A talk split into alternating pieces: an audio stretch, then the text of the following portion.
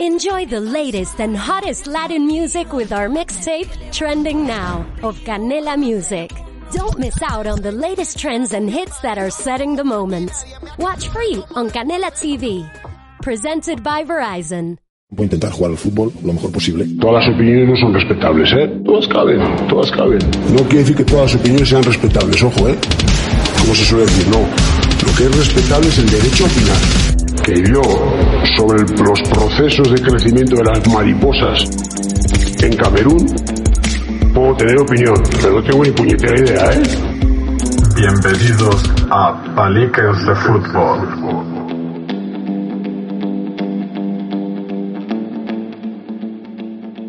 Muy buenas y bienvenidos a un nuevo episodio de Paliques de Fútbol. Eh, bienvenidos y hoy la verdad que yo lo había anunciado en episodios anteriores que teníamos a tenía ganas de traer una, a una persona, un, a un tacuense como yo, eh, una charla entre tacuenses que, que siempre viene bien y es un orgullo y una persona que conoce muchos del fútbol de taco, de sus orígenes, de su evolución y bueno, él ya, él ya hablará, más vale que hable él y yo escuche. Y bueno, va a ser un poco un episodio un poquito diferente, no va a ser el típico episodio donde yo le lanzo un tema y él íbamos desarrollando, sino yo voy a ir haciéndole preguntas y él va a ir hablando, yo voy a ir aprendiendo que de eso, de eso se trata. Y, y nada, eh, para la- las personas que oigan el podcast por primera vez, pues bueno, esto es un podcast dedicado más al fútbol base, al fútbol modesto, porque para, para el fútbol profesional ya hay mil podcasts, mil programas y creo que, que descuidamos un poco siempre el fútbol base, los orígenes, el fútbol regional, nuestro fútbol y, y bueno, sirve para, para desahogarme, para sacar temas que, que normalmente no se suelen tratar y bueno, por lo menos desahogarme y soltar todo lo, todo lo que pienso. Mm, no dilato más, el invitado se llama Toño, es un hombre que ha estado de- muy implicado o está muy implicado en, en todo lo que conlleva el barrio de Taco, eh, estuvo en los orígenes del, del fútbol en Taco, conoce muchas muchas historias, ha vivido muchas muchas situaciones y bueno, eh, quería traerlo, él estaba un poco reticente de, de venir porque no le gusta mucho esto de, los- de los micrófonos, pero al final lo, lo conseguimos engañar y está aquí con nosotros, así que Toño, bienvenido. Gracias. Así que puedes un poquito decir tu, bueno, lo que me estabas contando así off the record y, y para que la gente te conozca un, poco, un poquito más. Bueno, mis orígenes pudieron ser en el año 67, yo era estudiante, Chano, que fue con precisamente el abuelo, eh, eh, fue directivo y creador del Infantil San Luis, me ofreció el puesto de secretario, yo muy contento, pero cuando llegó la madre, que es la que manda en la casa, yo estudiante, me dijo, de eso nada, de usted sus estudios, el fútbol, para un lado. Entonces, no fui directivo ni, ni fui secretario del primer infantil San Luis que se creó en Taco. Ya sobre el año 73 hubieron un montón de jugadores infantiles que se quedaba sin equipo. Entonces Chano otra vez, Toño, vamos a hacer un equipito de infantiles, eh, se va a llamar a Juventud San Luis como el primer San Luis antes de estar federado. Y, y nada, y, y lo echamos para adelante, pues esta vez ya, como yo mandaba sobre mí, pues nada, pues esta vez sí fui el secretario del equipo de Chano, creamos ese infantil San Lu- eh, Juventud San Luis, eh, jugaban taco, eh, después a la siguiente temporada, ya, pues nada, esto, Chano, como él vivía por el fútbol, eh, pues nada, ya quiso eh, crear un juvenil, fundó un juvenil eh, con el infantil Juventud San Luis y se dio que en la temporada anterior, cuando se creó el Juventud San Luis, los, los directivos que estábamos siempre en el campo Las Delicias, Benur, Santo Domingo, Palma, eh, eh, Ciudad Jardín, que era de jardín de infancia,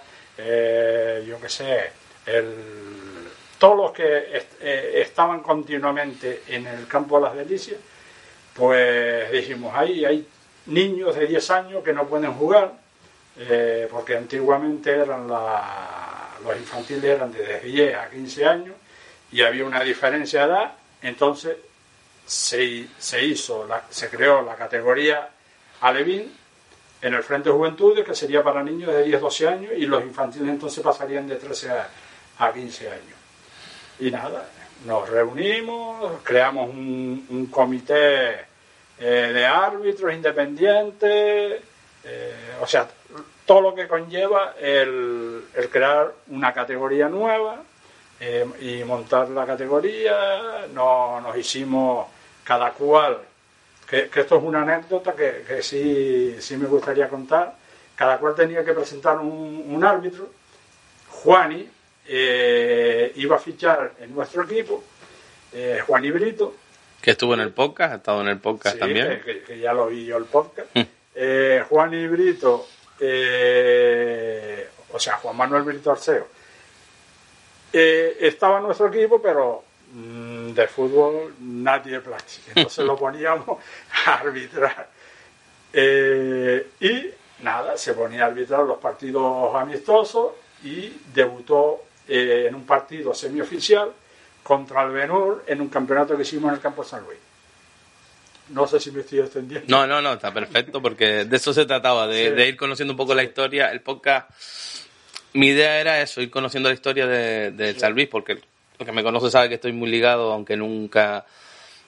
Hace muchos años que no estoy vinculado al, al, San Luis, pero bueno, mis orígenes fueron ahí, junto con el Tacuense, las de mi padre, entonces es un club que siempre llevo, llevo dentro, como el barrio y, todo más. Pues sigo. Eh, con el tema Brito Arceo, que, es una cosa, yo sigo siendo amigo de Juani, eh, siempre lo defenderé. En aquella época nuestro presidente, el presidente del Tacuense no, por lo que le voy a explicar, eh, él, nosotros lo teníamos presentado eh, para, o sea, lo teníamos apalabrado para presentarlo como árbitro por cuenta del Tacuense, que el equipo alevín se llamó Tacuense. Eh, y Juani lo engolosinó el presidente del Benur, Rebenaque, y él iba siempre por abajo, le daba pexicola, mm. eh, le, le, daba comida. Y entonces la semana que tuvimos que hacer la presentación de los árbitros por cuenta del equipo, fuimos a presentarlo de Juani. Dice, no, eh, esto ya está presentado por el Benur. Se solía hacer mucho eso cogió, Chano, nuestro presidente, cogió un rebote con él y lo hacía, pero Chano, es que Juan es un niño de 10 años y le, comieron el coco con el tema de, los, de las golosinas y tal. Pues él estuvo un tiempo que no quería saber nada de Juaní, pero nada. Eso es lo normal en un niño de 10 claro. años. Claro, y más en ese mundo cuando los engañen. Yo recuerdo siempre que mi padre nombra, por ejemplo, el Laurel, que tenía los mejores jugadores y, que siempre estuvieron detrás de él. Y yo creo que él dice que cree que es el único jugador que se le resistió al, presidente, que, lo iba a buscar, que le pagaba guagua. Y dice que siempre lo estaba detrás de él y al final acababa en el San Luis, porque era el equipo donde, donde él había empezado y bueno, su historia empezó ahí. Yo te quería preguntar, Toño, porque lo estábamos hablando antes, eh, tema de, bueno, creo que tú, vamos a empezar por el principio. Eh, tema de el campo, toda esta historia que se, que se... No vamos a entrar en debates de si el nombre está bien puesto o no está bien puesto, porque es lo de menos. Pero creo que tú conoces la historia de cómo se hizo el campo, eh, quién se dio los terrenos, quién puso el material, quién invirtió, todo eso. Yo creo que es algo interesante para la gente que pueda escucharlo y que haya escuchado... Sabes que las historias se distorsionan y se cuentan según convienen. Entonces, lo que, lo que tú conozcas, que seguro que lo conoces de primera mano, pues adelante. y además eh, bueno, empezamos. El, campo, en principio, el San Luis, cuando se federó el primer año, no tenía campo de entrenamiento, no tenía campo de juego. Los entrenamientos los hacía en la barriada, en el campito de la iglesia, los hacía en la carretera que era de tierra en ese momento, que va por donde ahora es Bordón, que era, estaba entre la finca y, y lo que era antes la, la esto, ¿cómo se llama? La algodonera. Mm. Entrenaba ahí, entrenaba en el Colegio Público San Luis Gonzaga, entrenaba eh, entre la algodonera y la finca Escuder, en todos los sitios donde hubiera un trozo de tierra, ahí entrenaban malamente. Entonces, en la época aquella, ya Chano le había, había convencido a don Sebastián Fraga para que fuera presidente de- del equipo, porque él tenía más dinero, porque ya el equipo se había quedado, eh, necesitaba más recursos, por jugadores, por esto, por lo otro. Y eh, entonces, mm, don Sebastián Fraga era eh, miembro de la, a ver cómo se llamaba, se llamaba la, la Asociación de Cabezas de Familia de San Luis Gonzaga de Taco, que eran los que, lo, lo que tenía antes el, el poder, y antes no habían ni temas de asociaciones de vecinos ni nada, sino la, la Asociación de Cabezas de Familia. Y entonces él le planteó a sus compañeros de junta que intentar eh, conseguir, pedirle un terreno en la montaña, porque él se dedicaba a, a temas de obra y estas cosas, y tenía palas mecánicas y tal, eh, que intentara, se intentara que no se, o sea, que no se dieran. Bueno, sí porque en esa época yo no era directivo, pero fui posteriormente y he visto los escritos. Que se dieran un terreno de, de arriba a la montaña. Entonces se hizo con un tal Bautista, que era el administrador de la Candelaria, que tenía propiedad de todos los terrenos de la barriada, eh, de lo que fue la panadería, San Honorato, todo eso, eh, que fueron, fueron cedidos a otros sitios y parte de la montaña. Entonces, la Asociación de Padres de, de Cabeza de Familia eh, le pidió a la Candelaria, a su administrador Bautista, que le cedieran el terreno. Le cedieron el terreno con una condición, que en un año tenía que estar hecho el campo. Llegó don Sebastián, sus palas, sus trabajadores, sus gestos, y, y para adelante. Se empezó a hacer el campo, se hizo el desmonte, el primer desmonte, y eh, hicieron una, una caseta para cada equipo, mm, mínima, minúscula, y una caseta para el árbitro. Ni más gradas, ni más nada. Y era un terreno muy pequeño, que era, creo que era de 90 por... La, con la, Medidas mínimas. las medidas mínimas. Ujú. sí. Entonces se hizo y nada. Entonces jugó la segunda temporada de estar inscrito el San Luis en la categoría regional. Ya jugó, ya jugó en ese campo. Que una vez el, el San Luis jugaba, eh, iba don Sebastián, pues en principio vieron que había demasiado viento, entonces le dieron una primera bajada para que hubieran muros alrededor de picón y, bajaron el campo una vez y lo ampliaron. Y después hubo otra segunda bajada y ya ahí ya sí hubieron casetas para cada uno de los equipos, infantil, juvenil, eh, regional, árbitro, cuarto de material, etcétera, etcétera. Se hicieron bombas eh, porque el agua no llegaba y para que llegara el agua y la, la bombeara para que la gente se pudiera duchar. O sea que eso fue en dos, tres, cuatro años.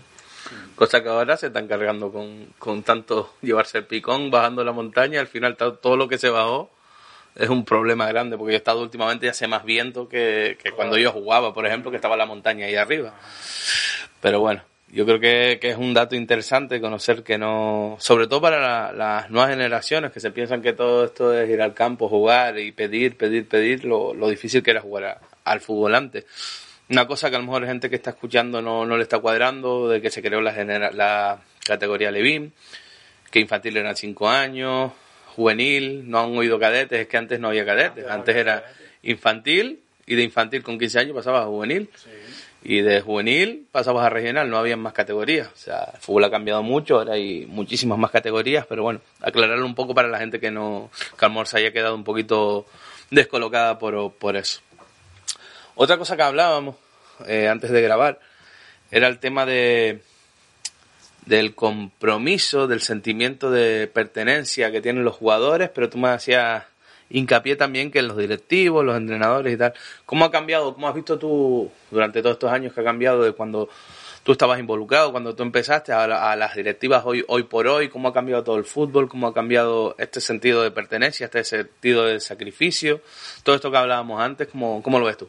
Ajá, pues, pues el tema está en que ahora es totalmente diferente. Ahora los padres se encargan de pagar eh, los equipos, entrenadores con sus cuotas. Antes no había cuotas.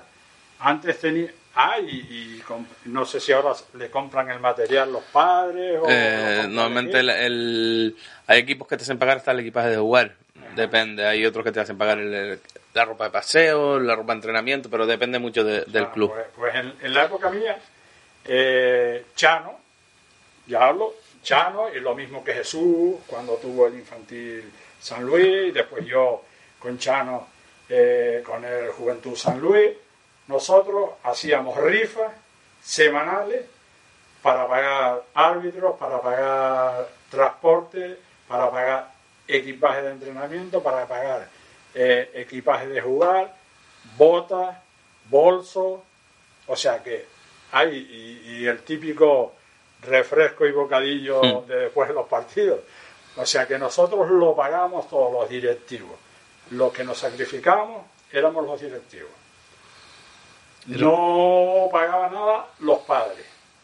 Los padres eh, a veces que ni iban por el campo.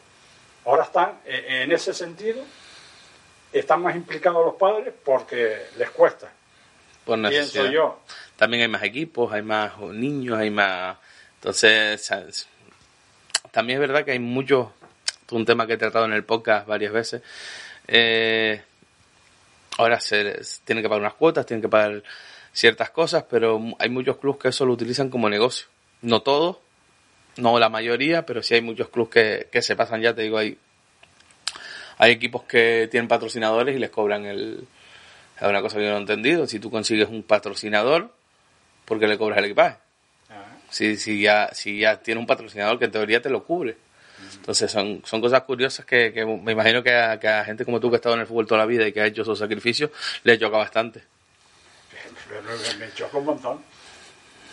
Porque son cosas que bueno, que con el, que con el tiempo pues, se ve que, ha cambiado y que bueno, que, hay gente que ha visto que montar un club, de hecho se ve mucho equipos que abandonan el fútbol 11, porque claro, el fútbol 11 al final es lo más caro. Mm. Ya si nos vamos a regional, pues es más caro todavía, porque hay jugadores ya, los jugadores cobran. Pero hay gente que a lo mejor tiene, se dedica a la base, abandona el fútbol 11, se dedica al fútbol 8, que es lo que da dinero, que es donde van los padres, los abuelos, los tíos, los sobrinos, todo, todo el mundo a verlo. Y claro, pero te sacan A, B, C, D y E. Ahí da igual. El número de niños, lo que interesa es que, que entre la cuota. Y te digo, abandonan totalmente el fútbol 11, que yo creo que es un, es un error porque, porque al final eh, el deporte formativo eh, fútbol 8, o sea, donde los niños tienen que jugar, aprender, mm, divertirse, y, pero tienes que prepararlos para la competición. Y si la competición la tienes abandonada, no estás haciendo un trabajo, o sea, no, no, no es ese, como digo, ese amor por el fútbol, esa labor que ustedes hacían, sino simplemente es llenar las arcas y olvidarnos. Ya cuando el niño pase a fútbol 11, pues ya nos lavamos las manos y que pase lo que tenga que pasar. Yo creo que tiene que ser chocante para, para gente que, como, como tú estás comentando, todo lo que pasaron, que vivieron, que, que tiraron y se dejaban el sueldo, en, incluso el sueldo se lo dejaban en el, en el equipo de fútbol, pues tiene que ser chocante ver como ahora, pues prácticamente los clubes no tienen directivos, porque antes otra cosa que, no sé, a lo mejor me corriges, y, pero la impresión que yo tengo también eh, nos estamos retrocediendo a cuando yo tenía 5, 6, 7 años, que bueno, no llegamos a los 90 todavía. Tú me estás hablando más atrás, pero... Yo el fútbol lo dejé por otro... O sea, que yo soy lo que se llama un culo inquieto. Eh, y llegó un momento eh, que dejé el San Luis porque tenía demasiadas cosas, porque tenía la asociación de vecinos que del barrio que, que estaba calamitoso el barrio y había que moverse mucho y trabajar mucho por eso. Pero yo dejé el fútbol mm, de ser directivo sobre el 83, 84, algo así. Mm. Pero por eso te digo, desde mi perspectiva, o sea, hablando de antes de los 90, porque yo soy del 82, pues desde que yo tenía 5, 6, 7 años, yo veía antes que los clubes tenían muchos directivos. O sea, mucha gente... Éramos muchos. Eran muchas personas, era presidente, secretario, delegado, eh, perdón, secretario, y después había un montón de vocales.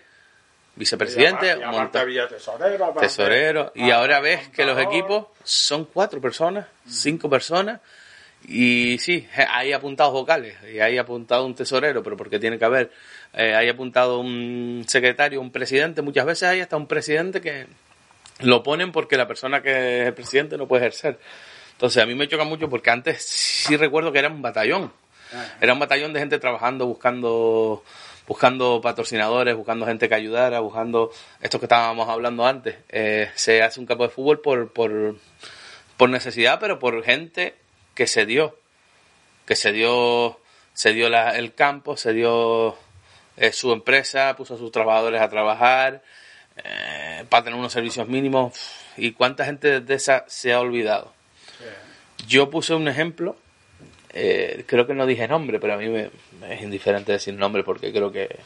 Yo me acuerdo jugar en el Tacuense, jugué diferentes etapas que no sabía que se había creado el primer Alevín fue el Tacuense, eso lo, lo acabo de, conocer, pero bueno, el Tacuense, para la gente que nos escucha, puede pensar que el Tacuense es solo un... Eh, bueno, iba a decir es, pero bueno, a ese, tema llegaremos después porque el Tacuense ya no es, para mí, para mí tampoco. Para mí no es, pero bueno.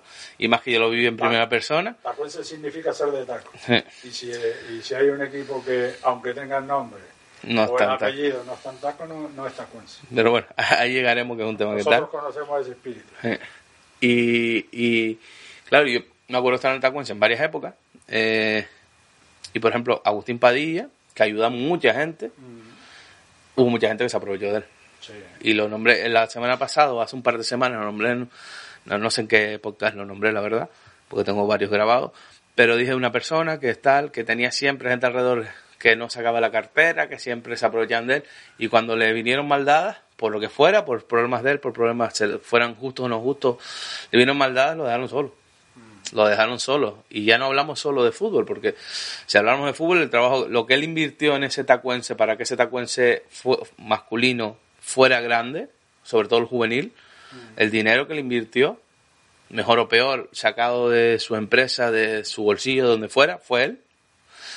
Eh, la gente se olvidó de él. Lo dejó. Ah, pero aparte del fútbol, ¿cuánta gente construyó en taco? Pidiéndole fiados y yéndole pagando a chorritos. Y, y yo creo que mm, no se le hizo justicia y bueno, yo no es que sea amigo de, Padilla, de Agustín Padilla, pero sí a mí me gusta reconocerle a la gente lo que hace bien. Y lo que hace sin sin sin ¿cómo, ¿cómo decirlo? sin el afán de que se lo reconozcan, sino simplemente porque lo hacen porque, quieren porque le gustaba ser presidente del Tacuense, que el Tacuense estuviera bien. Yo me acuerdo de faltaban unas botas, vete allí con un vale y te la ibas a Deporte de Salud, pedías las botas y ya el club la pagaba. Cosas esas que, que hoy en día no se ven, ni de coña, ni gente así altruista. Y creo que el otro día, no quise decir nombres, no sé por qué, porque no creo que a nadie le pueda molestar que yo diga, o sea, ni siquiera a él creo que le pueda molestar porque es reconocerle una labor que hizo que hubo mucha gente que se aprovechó de él. Y se aprovechó de él en lo futbolístico, en lo personal, y bueno, creo que fue alguien que hizo grande el tacuense, masculino, y que después de eso, bueno, siguió trabajando otra gente, eh, como Antonio y tal, pero bueno, el tacuense fue yendo a menos, a menos, a menos hasta que desapareció, cosa que pasó con el San Luis también. Yo recuerdo, y, y ya a lo mejor tú no estabas en el mundo del fútbol, pero yo recuerdo que mi padre tuvo que dejar de, o sea, estaba en ICO, creo, su último año, y volvió porque San Luis iba a desaparecer. Y tuvo que hacer, no sé desde fuera cómo se vio, porque claro, yo era muy pequeño, yo era pequeño, cómo se vio, pero bueno, él, es lo que hablo siempre, o sea, es muy fácil criticar y destruir. O sea, es facilísimo, destruir es un golpe. Es, es, lo que hay, el fútbol te da eso. nadie, nadie te reconoce nada. Y construir cuesta mucho. En su época, pues, pues el San Luis iba a desaparecer, tiró de alguien que, bueno, pues mi padre fue alguien importante en el San Luis por, por tal y volvió para intentar salvar de la manera que pudo el equipo y bueno, lo metió en preferente de nuevo y lo sacó adelante. Pero bueno, el San Luis ha estado, no sé cuántas épocas, no sé si tú lo recuerdas cuántas veces ha estado o desaparecido o sin salir o... Casi. Ha estado varias veces y... Después de, después de que él lo dejó, eh, en las manos que lo, que lo dejó, eh, ahí ya el San Luis casi desapareció. Es que... Yo, conozco historias que me han contado eh, que, no se pueden decir. No, claro, hay cosas que no, se pueden contar, no, se pueden demostrar tampoco. No, se pueden demostrar, pero me han contado barbaridades. Eh, es que date cuenta, ¿qué año pudo ser el del ascenso a preferente? Pues fueron dos ascensos seguidos, pues no recuerdo, pero yo era pequeño. Yo lo, yo lo tengo en el, en el grupo, mm. en el grupo lo, lo tengo en en el rincón del Club Deportivo San Luis en Facebook, ahí aparece. Y, y después el, el, siguiente ascenso fue hace nada, que lo subió Alexis, que fue compañero de curso, que subió a, a primera, está primera preferente ahora. Está primera, ¿no? Ahora, está, ahora creo que está... Preferente por las subidas estas, ¿no? no sé, no, pero sé que el siguiente ascenso fue 20 años después, por lo menos más de 20 años después, fue el siguiente ascenso de San Luis. Hace dos o tres años. Sí, sí, que lo subió Alexis, que, que fue compañero mío de curso y fuimos compañeros de, de equipo y, y sé que, que, han pasado muchísimo, pasaron muchos años en, en, los que San Luis estuvo casi olvidado. De hecho, hay una cosa por la que, te, que yo sí tengo conocimiento, no exacto, o sea, no tengo datos exactos, pero sí tengo conocimiento porque estuve ahí. Tan primera arriba. Tan primera, ¿verdad? Pues fue el siguiente ascenso, pues unos 20 años, más de 20 años después, por lo menos. Eh, hay una cosa, cuando, cuando el San Luis, pues una de estas caídas que tuvo, que empezó el tacuense, estaba el masculino, pero ya empezó el femenino, que, que esa es otra. Todo el mundo sabe que el primer entrenador de tacuense femenino fue mi padre, y la fundadora, la madre, la mamá. Entonces, a mí ahí más atrás me dijo alguien que yo de fútbol femenino no podía hablar porque no sabía. Digo, hostia, pues a lo mejor que no saben son ustedes. Porque yo conozco los orígenes del tacuense. Quizás por eso me duele tanto y te decía antes que, es un tema que me gustaría tocar y bueno, nos mojamos los que tengamos que mojar. Eh, cuando el tacuense empezó a crecer, se decía que, bueno, que el campo era municipal. No, el campo es municipal, pero la prioridad siempre la tuvo el San Luis. Yo no sé si eso se ha perdido. No, o no debería haberse perdido. Creo que no. Por, lo que a mí me han comentado, una de, eh, de, la, de los condicionantes para que ese campo fuera municipal era que mientras hubiese un equipo eh, con el nombre del Club Deportivo San Luis, no del Club Deportivo San Luis, no, porque ya ese nombre ya el, San Luis siempre tendría prioridad en la utilización del campo. Porque yo recuerdo, además tuve una, una charla con alguien que estaba metido en, en su momento en el tacuense femenino, que me decía, no, pero es que el campo municipal, no, no, será municipal, pero hay un papel, porque yo lo sé, porque mi padre lo tuvo en sus manos, y yo, claro, era pequeño, por eso digo, no puedo dar datos concretos porque no lo recuerdo, era un niño y para mí era todo estos temas de papeleo y toda esta historia, a mí me gustaba jugar al fútbol y ver el fútbol y estar detrás del banquillo de mi padre y bueno, eso es lo que me interesa a mí. Pero sí sé que mientras existiera el San Luis, eh, tema vallas, tema cantina, tema prioridad en el campo, era el San Luis, porque fue la condición de, creo, si no estoy equivocado, de ceder los terrenos y de todo lo que ocurrió. Creo, creo que lo, lo firmaron eh, Guillermo el Cepillo, que conocemos nosotros, con, eh, me parece que se llama Luis Martín Luis, que era concejal en aquella época de, del Ayuntamiento de La Laguna de Deportes. Y, ahora que me recordé, el escrito primero, la sesión, la sesión que hizo eh, la Candelaria, no fue a San Luis, fue a la. porque no se podía hacer, fue a lo de. Como, dije yo, la Asociación de, Cabeza de, familia. de Familia de San Luis Gonzaga, que este a su vez, que es el escrito que yo vi, le cedía los terrenos siempre que existiera el San Luis, que, creo que ese fue el condicionante que le presentaron al ayuntamiento para que vieran que, la sesión era al San Luis.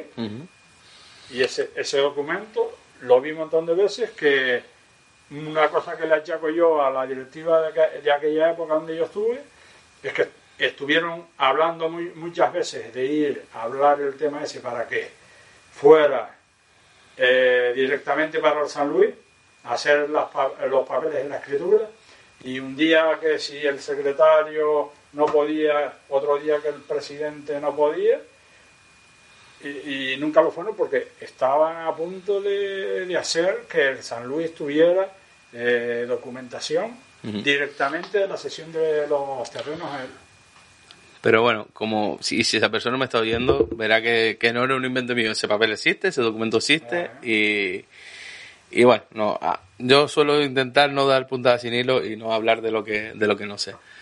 Entonces, bueno, como, como ven, estamos hablando mucho, es lo que quería, historia de, del fútbol en taco y historia sobre todo el San Luis porque, porque es lo que más cercano tenemos, aunque estaba el tacuense y tal. Pero vamos a ir con el tema este de, la fémina del, del, tacuense, que para mí es el antiguo tacuense, el, extinto tacuense, porque bueno, como tú bien dices, lo que no se puede hacer es eh, seguir llamándose, bueno, pseudo llamándose tacuense y... Sí. Porque es apellido, porque no ya no se llama Tacuense, ahora es un apellido. Y, y, llevar el nombre del Tacuense por ahí por, y jugar en Santa Cruz, porque es que es una cosa... Yo no sé cómo tú lo llevas y cómo lo lleva la gente del entorno que tú hayas, futbolera que tú hayas hablado, pero yo creo que da para debate y gordo. Debate y gordo, cómo se permite...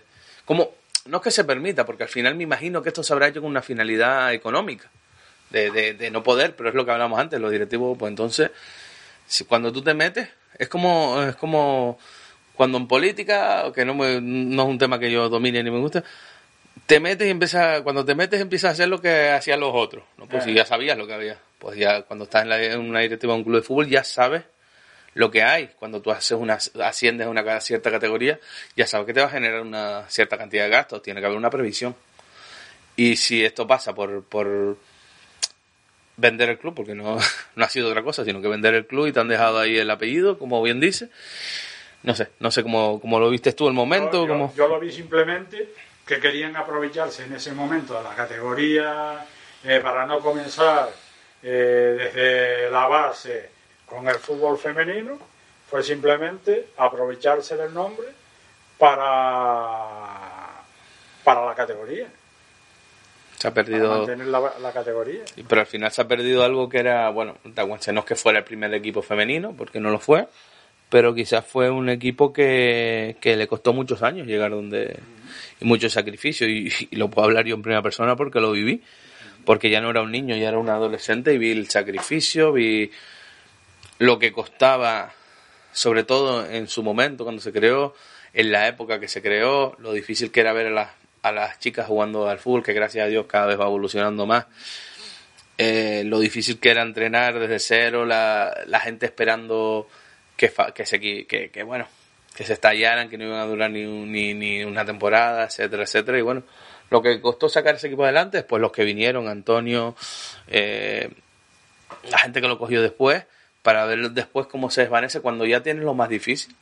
Mm. Que ya era, coño, se llenaba el campo a ver a las chicas no sé, yo creo que, que cuando volvemos al, eh, al final es un ciclo, volvemos al mismo, al mismo tema que, que hablamos al principio, o sea, los directivos antes sabían dónde se metían y el sacrificio que había que hacer y ahora yo no veo que la salida fácil fue buscar a alguien con dinero, vender el club, Ese, esa persona se aprovechó de lo que, lo que tú acabas de comentar, de tener las categorías y y tú al final, bueno, todo el mundo sabe lo que estamos hablando, ver un Real Unión tacuense vistiendo de rojo, pues a mí no me dice nada.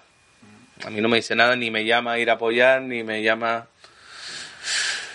No sé, yo, yo recuerdo hablarlo con, con, con gente que jugó en el tacuense, pero ya estamos hablando masculino, que me decía, vamos a, tenemos que ir a apoyarlos para que no para que asciendan. A mí no me nace ir a ver un partido eh, hoy por hoy del Real Unión Tacuense. Y yo soy una persona que está, bueno, muchas veces nos hemos cruzado en el campo San Luis, yo desde que puedo voy a ver un partido, aparte que tengo mi equipo, tengo muchos aleos, pero a mí no me verás ir a ver un equipo que no me llama porque ha perdido toda su identidad. Que al final ser tacuense significa algo. Ser de taco, eh, yo lo digo con orgullo por ahí. Igual que yo. Yo lo digo por orgullo y vivo muchos, llevo muchos años viviendo en Candelaria y yo soy, yo soy de taco. Igual que yo. Yo soy de taco. Entonces, Soy- yo soy el actual secretario de la Asociación de Vecinos San Luis Gonzaga de Taco. Trabajo en Taco eh, por, por hacer cosas. Me voy al cruce de Taco a ver, a hablar con la gente para enterarme de cosas del pasado de Taco. Y yo vivo también como tú en Candelaria. por eso te digo que para gente que, que, bueno, será lo que me han inculcado en casa, mis abuelos, mi, mi- mis padres, uno se siente de taco, orgulloso y, y- y ves cómo han jugado con, con algo que costó tanto, costó tanto levantarlo, tanta crítica, para no repetirme. Y ves que dices, hostia, pues, pues no me nace ir a verlo, porque si desciende mañana me, da absolutamente igual, o sea, no le deseo mal, pero, y quizás debería desearle mal porque con el Real Unión sí tengo unas chances ahí pendientes, pero bueno, da igual, a mí me, me es igual, yo, yo vivo el presente, yo, y, te digo, si desciende, pues eh, descendió. Sin embargo, si en San Luis no le va bien, pues coño, eh, aunque lo lleve otra gente, sea otra directiva, pero sigue siendo el San Luis. Sigue siendo el San Luis, sigue defendiendo. De hecho, a mí me hace gracia cuando me. eh, hace. Es una anécdota, es absurda, pero bueno. eh, mi compadre tiene el niño jugando allí. Y recuerdo que lo pararon, eh, subiendo cerca, le preguntaron por el, eh, por el Pablo Javier, en aquel entonces. Y él ni idea. No sabe decirle dónde está el Pablo Javier porque es el campo de San Luis. Para mí toda la vida. ¿Ha sido el campo de San Luis? Y él dijo, no, pero yo ni idea que se llamaba Pablo Javier. O sea, yo soy de por aquí de Taco, vivimos tres calles por debajo del campo. Y me preguntaron por el Pablo Javier y digo, no, ni idea, aquí está el campo de San Luis. Para mí, tú verás, en todo lo que publico, nunca habrás visto Pablo Abril, siempre el campo San Luis. Pues sí, es que es así, es así. Eh, pues, Toño, para finalizar con este tema, ¿alguna anécdota, alguna historia así que creas que, referente a la historia del fútbol en taco, del San Luis, de todo esto, que se te ocurra que de jugadores, de, de, de, de club, de, qué sé, de viaje, de cualquier cosa que, creas que, que, bueno, que sea importante en la historia de un club, del club, o de, del fútbol de, de taco, si tienes alguna, que se te ocurra, o jugadores impor bueno jugadores lo sabemos todos que han salido de taco eh, este Juanito Olvieja por, por encima de todo, eso sí, por encima de todo, según lo que me comenta la, la gente que vio a Juanito Olvieja y que vio a Bertín, por encima de todo, Bertín. Ujú. Ha sido el jugador más completo, según me comentan a mí. Bertín padre claro ¿Eh? sí, Bertín padre sí yo conozco al hijo Sí, pues Bertín Padre, que fue el primer tacuense, que hablan de tacuenses en primera división y tal, el primer tacuense que fichó en un equipo de primera división fue Bertín, que salió directamente, que no jugó nunca, bueno, en la segunda etapa sí, cuando volvió de la Sí. península, que tuvo problemas, porque era profesional y... ese y- tema de la licencia no Sí, la- y porque no podía jugar un profesional en amateur. Ujú.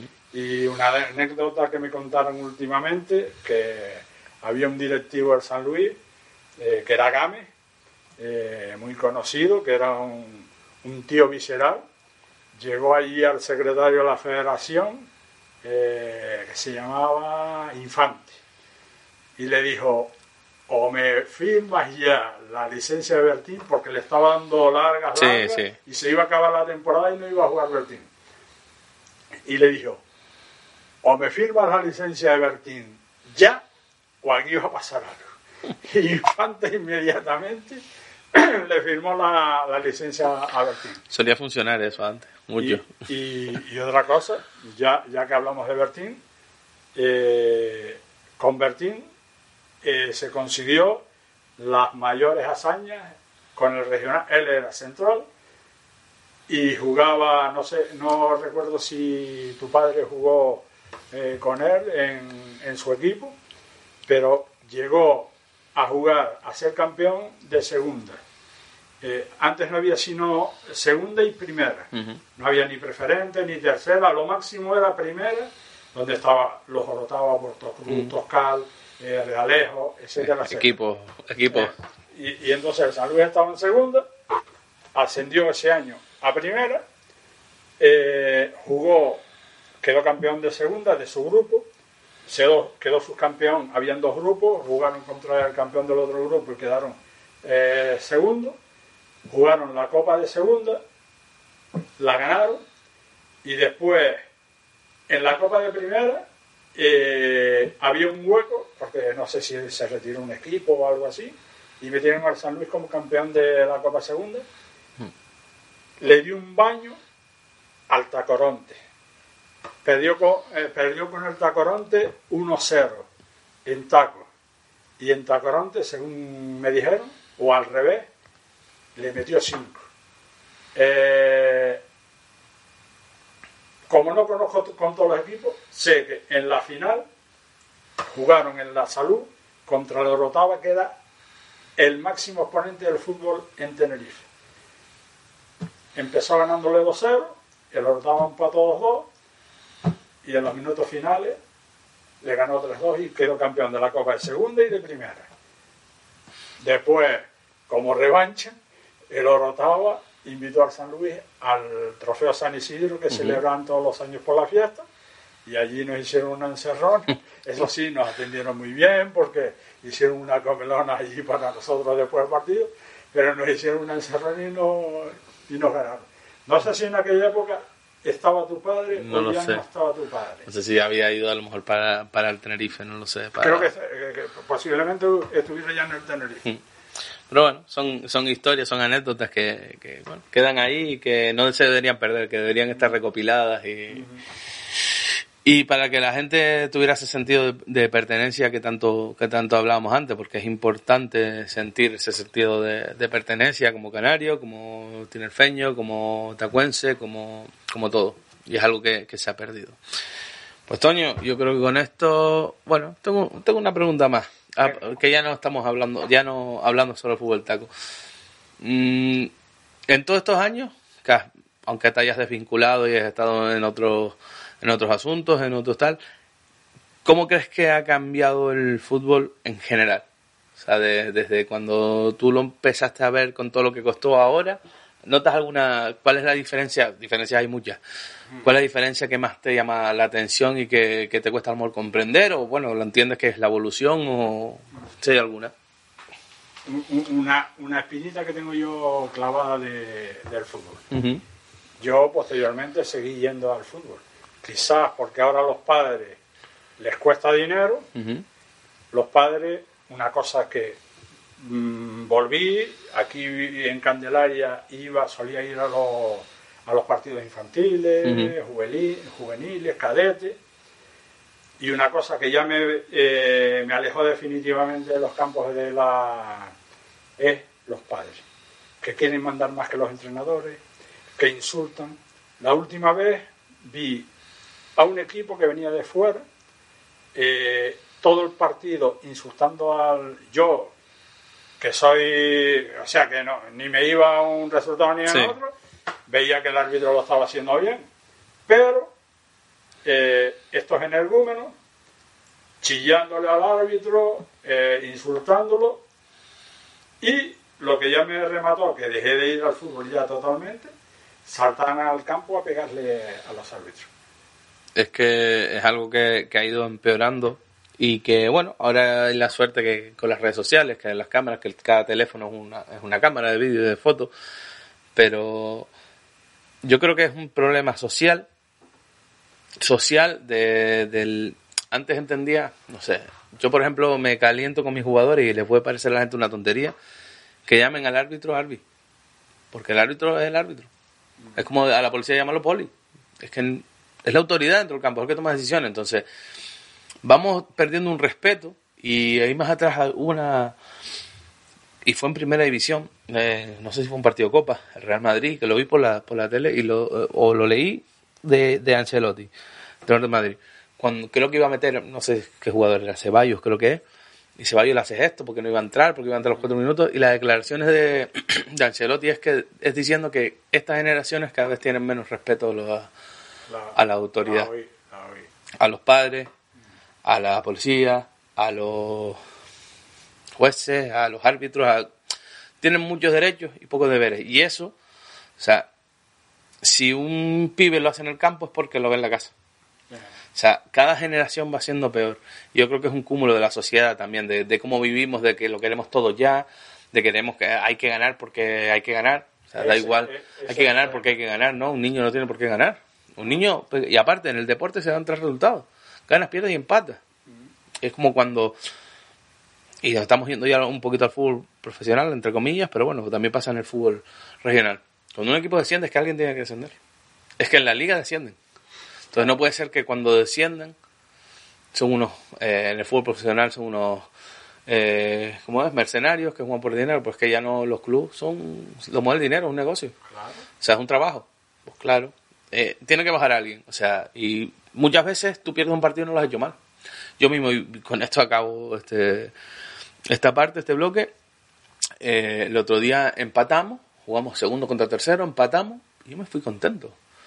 Y yo, nosotros éramos segundos, que ahora somos primeros, pero bueno, eh, porque se vio un buen partido de fútbol, pudo ganar cualquiera. Y te vas con la sensación de que no le puedes decir nada a los chicos, porque es que jugaron contra un buen equipo, empatamos, pudimos ganar, quizás ya yo tiro para mí, prefiero, creo que hicimos un poquito más para ganar, pero el otro entrenador dirá lo mismo. Eh, pero el partido se fue, al final nos fuimos felicitando los dos equipos por el partido que hemos hecho.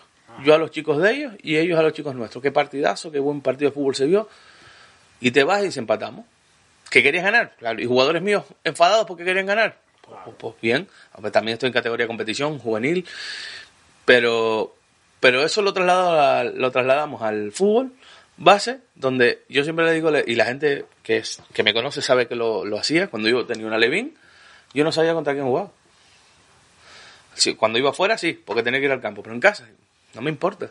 Yo quiero que los niños jueguen, que entrenen, que jueguen todos los niños, que, hagan lo que practicamos. Si perdemos, perdemos, si ganamos, me da absolutamente igual. en varios que me es indiferente. Para el fútbol base está para formar y me cabrea mucho. Me cabrea mucho ver eh, competidores porque porque un niño tiene que jugar para aprender. Porque antes teníamos la suerte de que jugamos en la calle. Parece una tontería, pero estar en la calle con un balón te, te coordinaba. Ya no puede. Te coordinaba. Eh, una cosa muy importante que se lo oía a un jugador que ya está retirado y que indirectamente yo lo estaba aplicando sin saber que lo estaba aplicando en ese sentido, es que antes tú jugabas en la calle e inventabas, ibas al campo a aprender. Pero es que ahora la calle no existe, porque pocos chicos juegan en la calle. Y no hay sitio donde Y no hay esa improvisación. Asfalto, antes había mucha tierra. Pero no hay esa improvisación, ese la pico, ese tencaro, aunque no sepa, aunque no sepa diblar, pues te voy a diblar porque estamos jugando un uno para uno. Ya eso no existe. Entonces, tenemos que buscar en los, entrenadores, tenemos que buscar el espacio en el entrenamiento para darles libertad. No puede ser todo guionizado, porque estamos creando máquinas que cuando se enfrenten con una situación que tienen que tomar una decisión no saben y no y tienes que hacerle coordinación porque ya no es esto que subías una yo y es una cosa pero es que hay cosas que te marcan. Yo vi un niño Benjamín o a, o a Levin 10 años subiendo las escaleras de uno en uno porque no estaba coordinado.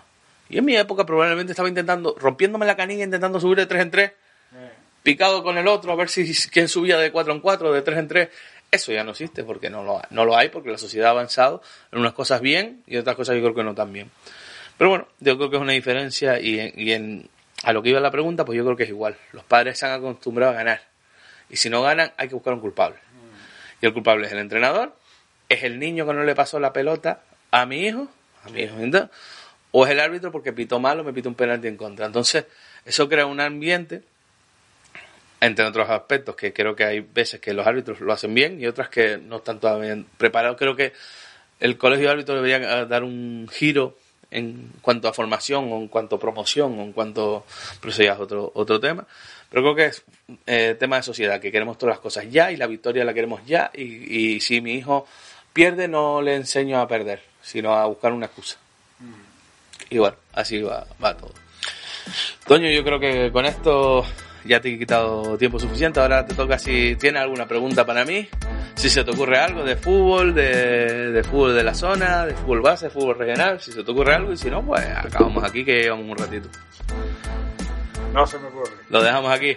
Eh, darte las gracias por, por haber aceptado. Yo sé que, que el micro no te, no te gusta mucho, pero bueno, creo que ha sido un rato. Igual que las cámaras. Pero creo que bueno, hemos pasado un ratito hablando de, de lo que nos gusta, de fútbol, de, de cosas muy interesantes para gente que lo, que lo pueda, que lo escuche y, bueno, lo que te digo, agradecido y cuando quieras esta es tu casa de nuevo, si te consigo engañar otra vez y nada, ah, lo dicho, agradecido y a los oyentes pues pues nada, espero que les haya sido tan, les haya parecido tan interesante como a mí, que les haya, se les haya hecho corto como se me, se me ha hecho a mí.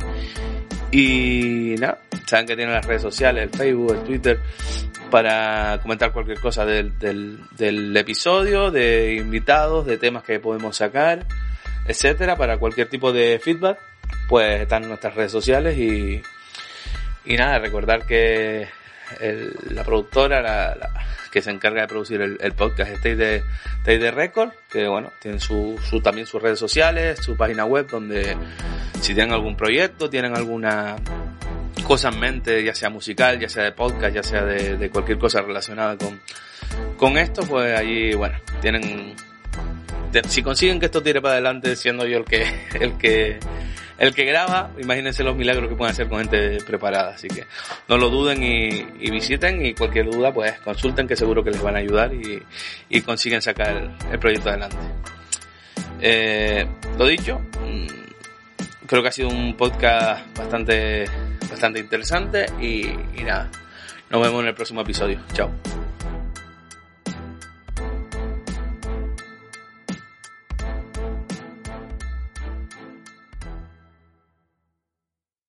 Spring, is that you?